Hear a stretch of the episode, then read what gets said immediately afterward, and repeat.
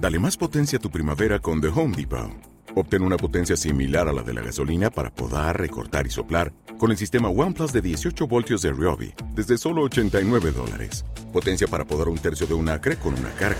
Potencia para recortar el césped que dura hasta dos horas. Y fuerza de soplado de 110 millas por hora.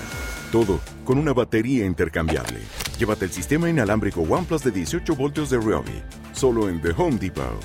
Haces más. Logras más.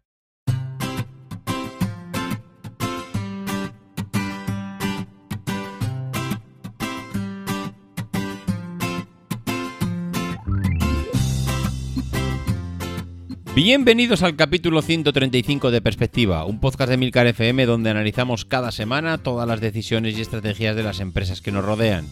Y como noticias frescas de verano, hablaremos de Renfe, Xiaomi, la serie Stranger Things, Coca-Cola y Amazon. Si eres de los que les gusta estar informados, no lo dudes, sube el volumen y acompáñame. Yo soy David Isasi y hoy es 15 de julio de 2019. ¡Comenzamos!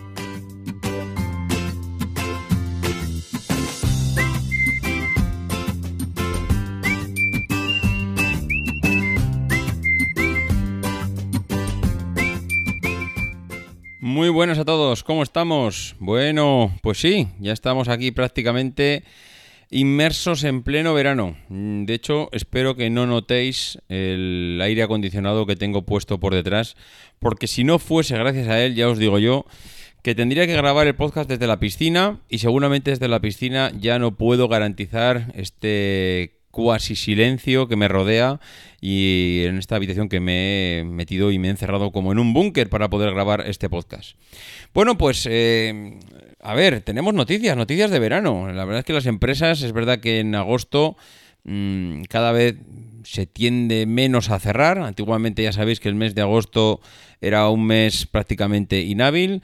A Emilio le gusta decir en su, en su daily que agosto es un mes en el que todo el mundo cierra y se va de vacaciones y no es operativo, pero desde luego yo creo que cada vez eh, lo es menos. Cada vez creo que estamos más preparados para ser un país de servicios en el que mmm, si fabricas cualquier cosa no puedes permitirte el lujo de en agosto cerrar. Siempre tiene que haber alguien de guardia. Hombre, yo no digo que estén 100% eh, a tope, pero seguramente hemos pasado de estar en un cero a seguramente estar a un 25, a un 30, a un 50% de actividad dentro de la, de la fábrica, de la empresa porque ya no todo el mundo se va de vacaciones en agosto, sino que las vamos escalonando a, lo largo de todo el año.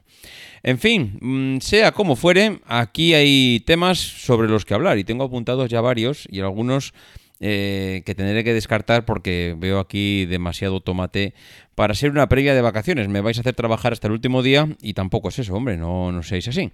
Bueno, el tema y una, noticia que me ha iba a decir me ha llamado la atención, me ha gustado, es que Renfe, la noticia por cierto es del español, mm, no recuerdo el día, sí, mira, el 11 de julio, eh, salió una noticia en el español de Miguel Elizondo que decía que Renfe cierra los primeros acuerdos para crear el booking.com de la movilidad urbana. Qué interesante esta noticia. Hay que ver cómo está evolucionando esta empresa mmm, pública, semipública, que lo era. Bueno, eh, la verdad es que ahora mismo desconozco qué tanto por ciento tiene de, su accionariado, desconozco si ahora mismo es una empresa pública o es privada, pero lo que está claro es que Renfe está evolucionando porque se está viendo venir lo que antes era eh, un monopolio, el tema de la gestión de la, digamos, de la movilidad ferroviaria de, este país, de España. Antes estaba todo operado por ellos y prácticamente pues se van abriendo cada vez más las puertas. Ahora ya creo que hay una fecha tope en la que eh, se puede empezar a operar también en diferentes países. Pueden venir también empresas de fuera a crear también su, su empresa ferroviaria. Bueno, la verdad es que eh, es un tema peliagudo porque aparte de Renfe está Adif y bueno, unos, digamos que hay una parte de ellos que se encargan de la parte de infraestructuras, que creo que es la parte de Adif, luego está Renfe, bueno, eh, es un conglomerado de empresas un tanto oscuro, mm, como todo lo que ha pasado por la parte pública y que como siempre pues es difícil acceder, pero bueno, en este caso mm, no es lo que nos ocupa. Lo que nos ocupa es ver cómo está evolucionando Renfe y en base a qué lo está haciendo. En el 2005 ya se configuró como una operadora ferroviaria y ahora parece ser que está dando un nuevo salto hacia lo que va a ser un operador integral de movilidad. Se están fijando en que hay un montón de plataformas, por eso decían lo de booking.com, que al final están ofreciendo no solo eh, el negocio en el que estaban destinados toda la vida, sino que están ofreciendo un montón de servicios al cliente y al final están basando en esos servicios un montón de dinero que les está llegando a su, a su plataforma de negocios. Parece una tontería, pero cuando entras en booking.com y reservas un hotel, lo primero que te dice, oye, eh, yo te reservo el hotel, pero vas a necesitar un avión seguramente, ¿no? Oye, pues venga, vamos a reservar el avión. Y después del avión, ¿no necesitarás un taxi? Seguro que sí, ¿verdad que sí? Bueno, pues vamos a reservarte un taxi porque seguramente cuando llegues lo van a necesitar para ir al hotel. Y oye, ya que estamos, eh, ¿necesitas algún otro tipo de servicio? La verdad es que intentan añadir cada vez más, cada vez más servicios a lo que viene a ser su, su plataforma.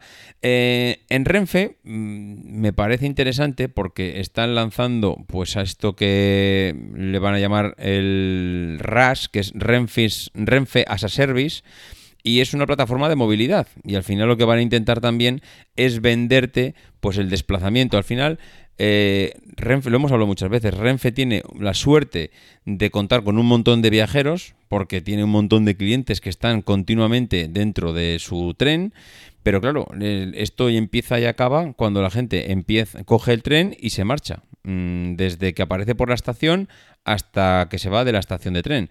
Entonces, yo creo que Renfe ha pensado, ¿por qué no darle una vuelta al tema y coger al cliente un poquito antes? ¿Por qué no le decimos si quiere un, taxi y le recogemos en la puerta de casa? ¿Por qué cuando lleguen a la estación no le pedimos también un taxi y que le recojan en la puerta de la estación? Bueno, mm, realmente están en capacidad de hacerlo. Lo único que tienen que hacer es montar la plataforma necesaria para hacerlo de esa manera. Eh, creo que ya están en conversaciones con los Cabify y bueno, todas las creo que con la red de autobuses de Barcelona y de Madrid. Mm, bueno, la verdad es que tienes que rodearse de partners para poder hacer este tipo de, interacciones. Pero bueno, que tampoco es tan difícil, simplemente es en que sentarse con ellos, llegar a un acuerdo y al otro aparte también le interesa, porque joder, ¿qué más, qué más quisiera? Eh, todos los, em, por ejemplo, Cabify. ¿Qué más quisiera Cabify? Que todas las personas que viajan en un tren mm, ya tuvieran directamente la reserva de Cabify en, su bolsillo cuando están viajando y no tengan que pegarse por los clientes en cuanto ponen el pie en el suelo en la estación. Pues esto es lo mismo, si es que al final eh, todas las partes se ven beneficiadas, Renfe alarga su contacto con el viajero, en el momento que alargas el contacto con el viajero ya tienes más posibilidades de venderle más servicios, más productos, más lo que sea, y al final, pues parece ser que es un beneficio para todos. Incluso parece ser que después de mm, ser compañía ferroviaria y ahora ser una compañía de movilidad eh, durante este año 2019, parece ser que están ya en conversaciones con compañías de car sharing y moto sharing para ver cómo pueden integrar todo esto en la plataforma. Es decir, Renfe no se está quedando quieta, Renfe está en movimiento y desde luego está evolucionando a lo que yo desde luego no pensaba nunca que la iba a ver, que es como una plataforma abierta a ofrecer servicios y a integrarse en un mercado que es hipercompetitivo, pero que desde luego ella tiene algo ya, que es a los clientes viajando en sus trenes de lado a lado. Y otra de las noticias mm, que me ha llamado la atención, no por ser, mm, iba a decir, gran novedad, ni por ser algo muy novedoso, sino porque es curioso como una empresa como Xiaomi, que acaba, acaba, acaba, bueno, lo de acaba de llegar a España, Xiaomi lleva ya muchos años en España, muchos puede ser entre 5 y 10, pero bueno, podemos decir que es de las recién llegadas, que lleva poco tiempo, que no es una empresa histórica, que, iba a decir no es una empresa histórica igual a, nivel global, ¿no? Es una empresa que desde que ha empezado todo el boom de las telecomunicaciones se ha expandido como la pólvora, es una empresa pues que basada en, innovación tecnológica, que es verdad que puede estar apoyándose en copiar eh, diseños de grandes marcas, pero bueno, tampoco creo que eh, lo esté haciendo mal, todo lo contrario, creo que está creciendo a una velocidad bestial. Y Xiaomi mm, dice, decía el artículo, dice, es un caso de éxito de cómo integrar a una comunidad de fans en la compañía. La verdad es que tiene que ser difícil el llegar a, un país y, ponerte a, digamos, a calar. Tienes que calar en lo que es la, gente del país, en su cultura. Eres una empresa extranjera, no sabes cómo funciona tu servicio postventa, no saben cómo funcionan tus productos. Pero si encima eh, consigues hacerte una comunidad de fans, pues es todavía mucho mejor, porque eso le está sirviendo a las grandes empresas para reportar, para tener ese feedback que antes eh, les costaba tanto tener sobre las compañías y ahora en cambio tienen eh, las puertas de entrada abiertas a los usuarios para que puedan eh, reportar pues qué opinan de los productos de la gama o por dónde tirar o cuáles son las necesidades, es decir, lo que tantas veces hemos dicho de recabar datos para conocer un poco cuáles son las necesidades de la gente. ¿Cómo lo están haciendo? Pues lo están haciendo como muchas otras empresas y es a través de los clubes de fans. Y es algo curioso porque eh, lo estoy viendo en varias empresas cómo se rodean de clubes, es decir, club de fans de Xiaomi. Tú vas allí, eh, tiene un presidente, tiene un secretario, tiene un tesorero, eh, formas parte, pagas igual 10 euros al año, igual hay, hay algunas que incluso son gratuitas. Y a raíz de, ese, de esa integración dentro del club, el club prepara actividades, tiene descuentos, tiene información, tiene grupos de Telegram, tiene foros. Tú estás integrado dentro de esa comunidad y la propia comunidad es la que va reportando toda esa información a la, esa junta directiva del, club.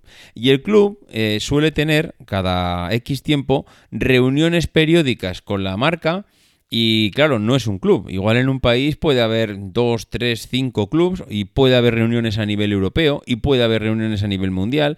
Es decir, al final la marca, la, la manera que tiene más, mm, iba a decir, real o más realista de llegar a los usuarios y conocer sus impresiones no es llamarte a ti por teléfono, sino hablar con sus propios fans, los que realmente son usuarios de la marca y mm, digamos que han mamado desde el principio toda esa cultura de la compañía, el estar en contacto con ellos a través de los clubes de fans, que son los que se supone más les interesa que la marca vaya para adelante, y a raíz de eso, eh, montan reuniones y montan y tienen como... Eh, bueno, hay veces que no se hace a través de reuniones, hay veces que se, que se hace a través simplemente de contactos de la compañía. Tienen un contacto dentro del club de fan, el que le van preguntando y también van dando información, claro, porque está, esto digamos que es una, una, carretera en las dos direcciones. Tú me das a mí información de tus usuarios, yo te doy información y te doy, pues yo qué sé, por ejemplo, eh, te doy invitaciones para eh, la presentación que voy a hacer del próximo teléfono o de la apertura de la tienda de no sé dónde. Y entonces, claro, al final, si eso va en las dos direcciones y ambos se benefician, pues mm, hay que reconocer que está funcionando. Y Xiaomi, esto en España que pensábamos que podía ser ciencia ficción, pues ya lo veis. En un tiempo récord está consiguiendo crear una comunidad de usuarios que si nos lo dicen hace cinco años hubiéramos pensado que ni de broma hubiera, uh, hubiera podido conseguir lo que está consiguiendo ahora. Y otra de las curiosidades que nos traía esta semana uno de los blogs eh, era cómo Stranger Things, la serie ya casi se puede decir mítica, porque vamos, está teniendo un éxito arrollador y va por su tercera temporada. Decía, Stranger Things ya no es una serie, es un escaparate. 75 marcas han colaborado en la tercera temporada.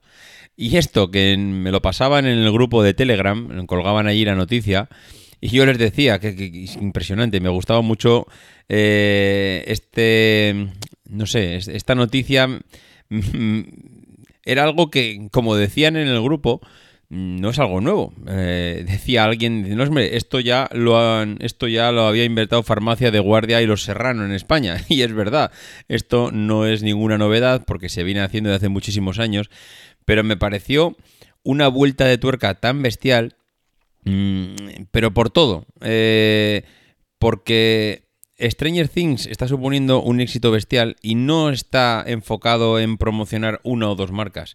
Lo que dice el artículo, 75 marcas han colaborado. O sea, 75 marcas del nivel de Coca-Cola, de Levis, de HM, de Trivial Pursuit, Burger King. Bueno, una, una pasada de marcas. Tú ves la, tú ves la serie y realmente vas viendo continuamente referencias a marcas de a, marcas a empresas, a Coca-Cola, a, mira, además es una cosa que me parece súper curioso y yo creo que es en lo que está basado todo esto. Es en que Tú puedes pensar, hombre, claro, es que a Coca-Cola le viene muy bien porque Coca-Cola, aprovechando esto, ha dicho que va a poner a la venta medio millón de latas de New Coke, que es, mm, yo creo, o vamos, supongo, que será la Coca-Cola de la época, o la, o la botella, o la, o la lata, que es una referencia a Stranger Things. Bueno, va a sacar una, edición limitada eh, para venderlo. Bueno, ¿Y qué le supone a Coca-Cola vender medio millón de latas? Medio millón de latas lo vende Coca-Cola eh, en un día en España, mm, o en una tarde, o en un fin de semana en Portaventura. Eh, medio millón de latas lo venden con la gorra. Eh, Levis, Levis decía, no, es que Levis va a sacar la marca que, ha que está diseñada por un equipo especial, lo va a sacar con una colección que está disponible a la compra. bueno, mm, ¿que habrá gente que compre esos Levis? Seguro. Mm, ¿Le merece la pena el retorno, o sea, le merece la pena a Levis el retorno económico que puedan suponer esas prendas? Ni de lejos. Seguro que el tiempo que le ha dedicado esa gente a diseñar junto al equipo de Stranger Things el vestuario, una colección especial, etcétera, etcétera, va a suponer más que la suma de todo lo que hayan vendido en esa colección. Pero ¿cuál es el realmente lo que hay detrás. Y lo que hay detrás, lo, decía en el artículo que leía, y, es, vamos, tienen toda la razón, es un marketing de nostalgia. Al final Coca-Cola o Levis están gastando eh, miles de millones en marketing todos los años, y en cambio aquí tienen la posibilidad de ir un poquito más allá en el marketing. Porque todas esas empresas que aparecen en Stranger Things, que es una serie de los 80, evocan algo más que la marca. Evocan una referencia al pasado, evocan una nostalgia, evocan una sonrisa. His karate lessons might not turn him into a black belt. Hi-ya! And even after band camp, he might not be the greatest musician. But with the 3% annual percentage yield you can earn on a PenFed premium online savings account, your goal of supporting his dreams. Thanks for everything, Mom and Dad. Will always be worth it. Apply today at PenFed.org slash savings. Federally insured by NCUA. $5 minimum to open account. To receive any advertised product, you must become a member of PenFed. PenFed's got great rates for everyone. en nuestras caras. Y eso es ese, ese pequeña heridita que nos abren en el corazón cuando vemos eh, a la gente jugar al Trivial Pursuit. Estamos hablando que los que son de mi, de mi época, de mi quinta, han jugado cientos de veces al Trivial Pursuit, pero cientos de veces, porque en cuanto había una comida familiar, una cena de Navidad, un cumpleaños, el Trivial Pursuit era eh, la referencia, el juego, de, juego de mesa de referencia durante, mm, iba a decir décadas, posiblemente décadas, y en cambio ahora el Trivial Pursuit es un juego eh, muy complicado de vendérselo a los jóvenes. ¿Por qué? Pues porque ahora tienen ya tanta tecnología, tantas pantallas, tantos eh, juegos, mm, conexiones por... Eh, eh, conexiones por internet con los amigos, juegan en red, juegan en grupos. Es muy difícil que calen a ese tipo de juegos.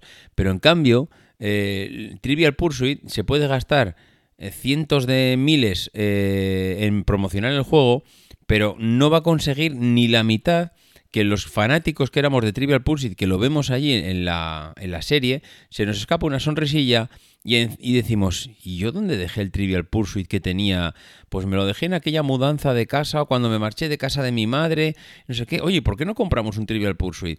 Y ya no es la compra del producto, es volver a enganchar a la gente a un producto que antes eh, hubiera sido imposible volver a enganchar porque no, la competencia es tan bestial que, es difícil volver a, recuperar a esos clientes. Y en cambio, eh, el que, por ejemplo, mm, mismamente los de Burger King, Burger King también iban a sacar un menú que iba a hacer referencia, creo que le iban a llamar uh, Upside Down, en referencia al otro lado de la serie, o sea, al otro lado, uh, a esa realidad paralela que viven los protagonistas de Stranger Things.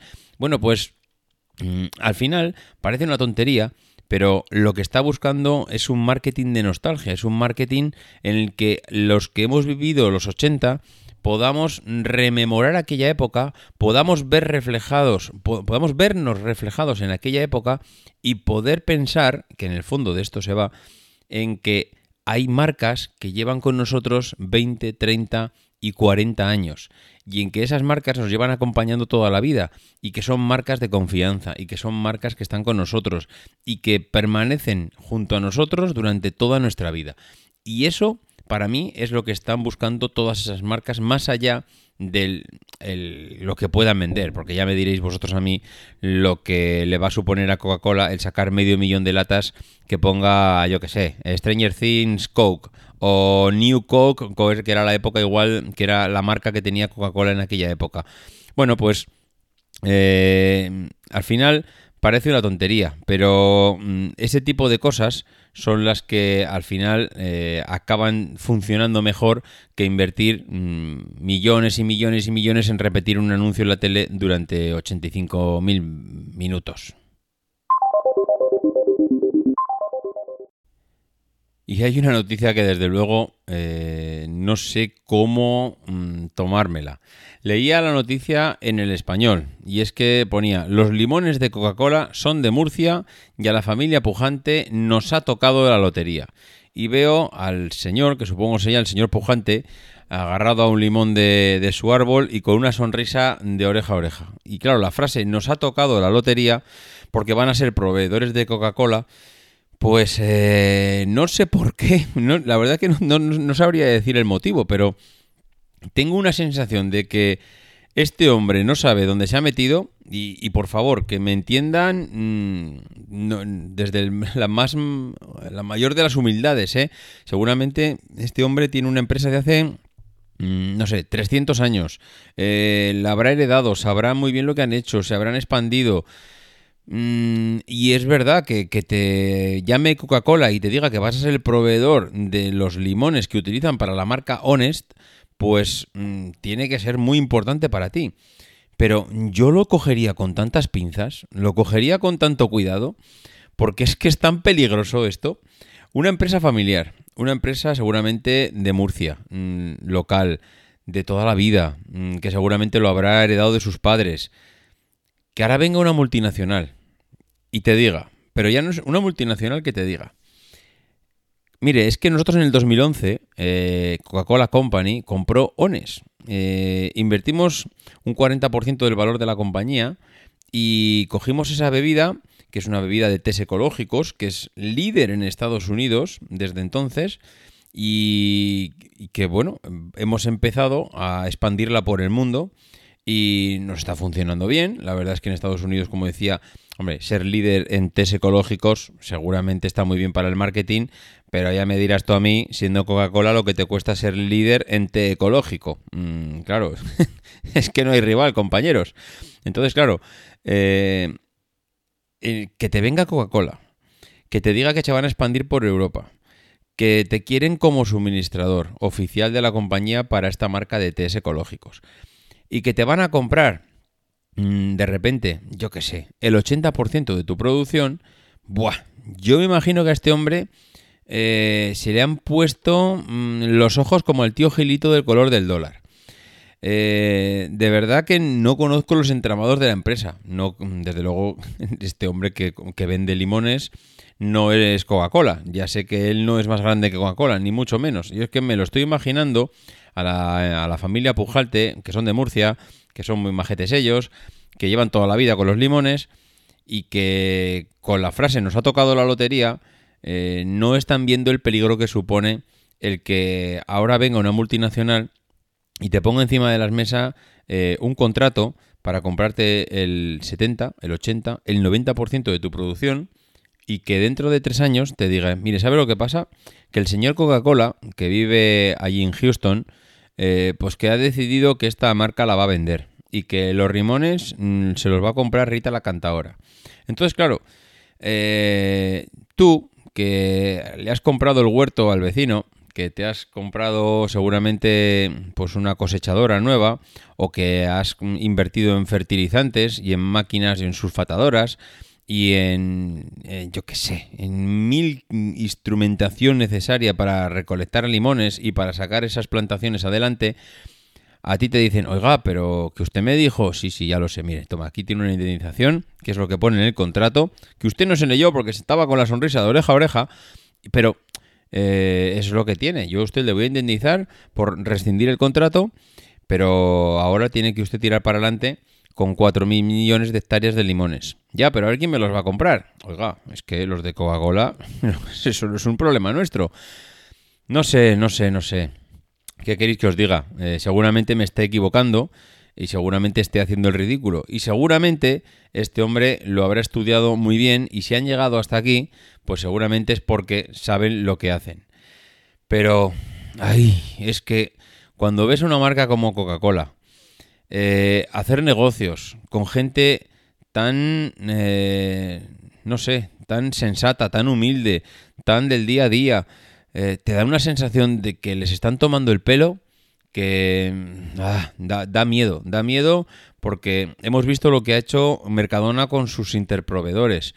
Hacen lo que quieren con ellos, hacen lo que les da la gana y mm, la verdad es que el día que quieren están contigo, el día que no quieren también. en fin, bueno, pues nada, eh, sin más, que le vaya muy bien al señor Pujante, que le venda muchos limones a Coca-Cola, que a Coca-Cola le vaya muy bien con su bebida ecológica Ones y que a este hombre no lo dejen tirado, es lo único que deseo. Y por cierto, ya para terminar, lo comentamos aquí, hace dos años que Amazon compró Whole Foods, eh, para implantar ese nuevo sistema de supermercado. Bueno, Whole Foods, para los que no sepáis, es una cadena de supermercados, como puede ser aquí eh, Día, Lidl, eh, Carrefour, bueno, de ese tipo de cadenas de supermercados que están implantadas por todo el país. Amazon en principio lo compró con muchos motivos, mm, pues por ejemplo estar presente en las zonas de compañía, las zonas de compañía, en los supermercados de proximidad, eh, estar presente o tener almacenes distribuidos ya en la última milla cercana al cliente, eh, implantar el sistema que había desarrollado de, eh, de un supermercado sin cajeras, sin nada, que tú entrabas por el supermercado, te detectaba qué es lo que comprabas y te marchabas, nadie te cobraba, simplemente se, se te cobraba a través de la tarjeta de crédito. Bueno, Amazon parece que tenía un montón de planes con esta compra Dos años han pasado y seguimos sin ver nada eh, palpable. Mm, es posible que de puertas para adentro pues haya habido algún movimiento. El señor Jeff Bezos pues habrá hecho alguna actuación de manera interna, estará organizando la compañía.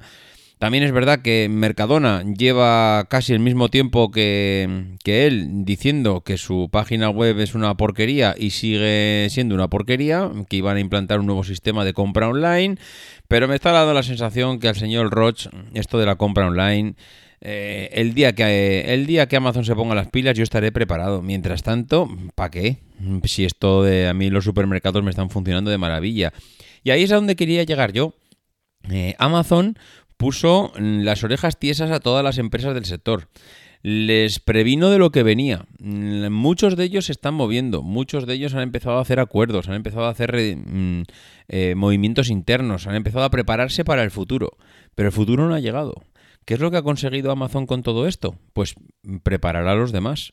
Si tú haces o vas a implantar un nuevo sistema pero luego no lo implantas, lo que estás dándole son pistas a la competencia y le estás dando tiempo, le estás haciendo que gane el tiempo, a no ser que Amazon ahora se despierte con un mega plan, una mega implantación de un sistema y nos deje a todos con los ojos abiertos y sin posibilidad de recomponerse a la competencia. Pero de momento no parece que sea así.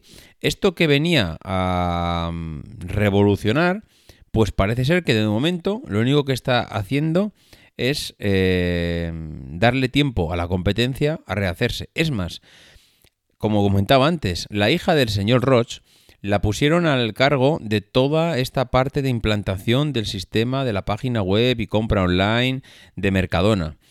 Dos años después, o un año y pico después, seguimos sin ver nada de Mercadona no he oído nada al respecto, pero no he oído cuándo va a empezar, ni siquiera un rumor de cuándo tienen previsto implantarlo, porque podrían haber dicho, oye, en el 2022 eh, empezaremos con nuestra distribución online, se renovará la página. Yo creo que lo que están, lo que hizo Mercadona en su momento es, eh, ojo, que viene el lobo, vamos a trabajar en este tema, pero se están dando cuenta que de momento el lobo no ha venido. Y entonces mm, dices, ¿y ahora qué hago? ¿Voy a ser yo quien salga a dar el primer paso? Ni de coña. Si a mí me va muy bien con mi sistema, ¿para qué necesidad tengo yo de salir a, a sacar nada nuevo? Lo tendrán que arriesgar los demás, que son los que vienen de fuera. Entonces, pues no sé, es una sensación rara, es una sensación extraña porque no se está produciendo ninguna revolución en el sector. Todo el mundo pensábamos que se iba a producir. No sé si es porque dos años es muy poco tiempo para que se produzca la revolución, pero no se están dando pasos. Amazon lo único que tiene es su Amazon Prime, que tú puedes pedir eh, comida a casa y te la trae como si fuese un supermercado. Es verdad que sigue teniendo su, su partner en día. Día tampoco está haciendo grandes movimientos al respecto y poco más. Mm, la verdad es que no se ha movido mucho el sector en este tiempo, pero bueno, ¿será que no toca? ¿Será que no es el momento? ¿Será que están esperando a que se cuadren todos los astros y entonces lanzar lo que toque lanzar en ese momento? En fin, bueno, pues hasta aquí el programa de hoy. Deciros que solo queda un capítulo, que es el capítulo especial de automoción. Ese capítulo lo vamos a grabar el día 24, eh, el día 24 de julio. Os puedo decir quién son los integrantes de ese debate sobre automoción que solemos hacer. En este caso serán el señor Paco Gulebras del podcast Plug and Drive. Será también eh, Ramón Cano, que ya sabéis que es uno de nuestros especialistas en automoción. Eh, digo uno de nuestros especialistas, parece que tenemos 15, pero bueno, está Ramón y ya está. Y luego, pues hemos eh, intentado variar un poco los invitados de otras ocasiones. Y aunque en otras ocasiones fue espectacular la colaboración de Gerardo, por ejemplo, pues esta vez eh, vamos a intentar variar un poco, más que nada por intentar que la audiencia no escuche siempre a los mismos y que escuche otras opiniones. En este caso hemos invitado a David Garaña, que es el presidente del Club Tesla y que yo creo que es otra de las personas que de otra cosa no sabrá, pero de automoción y de coches sabe bastante, bastante. Así que esos seremos, seremos esos cuatro. Y, bueno, pues el día 24 hemos quedado por la noche en sentarnos para hablar un poco de cómo está el sector de la automoción y qué ha ido pasando durante este año y qué es lo que va a pasar próximamente o qué pensamos que va a pasar próximamente. Entonces, ¿cuándo se publicará? Pues si, lo, si esto es el 24, lo normal será que antes de acabar el mes de julio tengáis ese especial de automoción en vuestras, iba a decir en vuestras pantallas, en vuestros podcatchers, pues para que podáis disfrutarlo durante los meses de verano. Durante los meses, no, durante el mes de verano que quede, que es agosto. En fin, bueno, pues nada más, lo dicho. Además voy a cortar que tengo aquí a la perra dando vueltas por el lado y estaréis escuchándola como, como va caminando. Se ve que ahora se ha animado a ser protagonista del podcast. En fin, lo dicho, que nos escuchamos en breve, que no dejéis de intentar ser uno de esos locos que hacen lo imposible por cambiar el mundo.